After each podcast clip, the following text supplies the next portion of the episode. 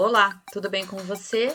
Eu sou Rosa Virgínia Diniz e aqui nós vamos discutir algumas grandes e pequenas ideias sobre educação e ensino superior neste podcast da Fabricante de Ideias. Bora lá? Avaliar, problematizar e preparar para tudo. Haverá um descompasso didático caso o docente decida por se apropriar e utilizar efetivamente das metodologias ativas e por acaso não se dê conta de reestruturar as avaliações educacionais que promove. Pode não parecer, num primeiro relance, que deva haver um impacto ou relações entre ambas. Uma coisa é promover uma certa autonomia intelectual, Outra é ter de provar o valor e a consistência de tal autonomia e, portanto, o exame clássico, fiscalizado e policialesco pode se converter em prova suficiente no sentido inquisitorial para a eficiência de tais metodologias, certo e errado. É preciso pensar em avaliações não apenas técnicas, mas pedagogicamente estruturadas. Que tal impor a si mesmo a pergunta: Pode a minha avaliação somativa ser uma metodologia ativa?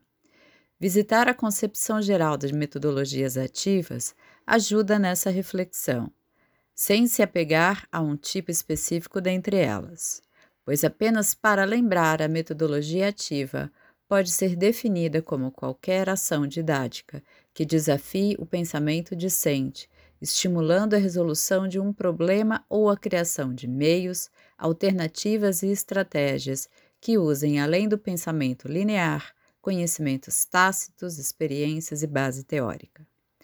Quantas questões de prova realmente são estruturadas de modo a desafiar o pensamento do estudante a resolver um problema, meios, alternativas ou estratégias, utilizando-se de todos os seus saberes?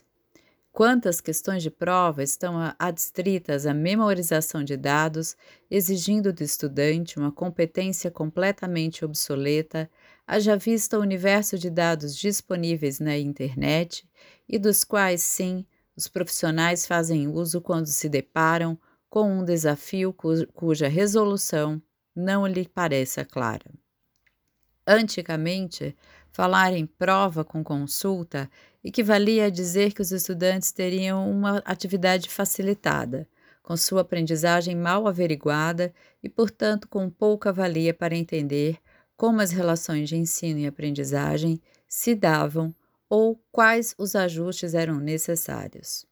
Mas a consulta ou pesquisa em si não era o ponto de distorção que transformava a avaliação em algo frágil e pouco produtivo em termos de aprendizagem, mas sim o modo como as provas de consulta eram elaboradas sob o mesmo padrão das provas somativas costumeiras. E se eram mnemônicas as provas com consulta, tornavam-se meras cópias das possíveis respostas.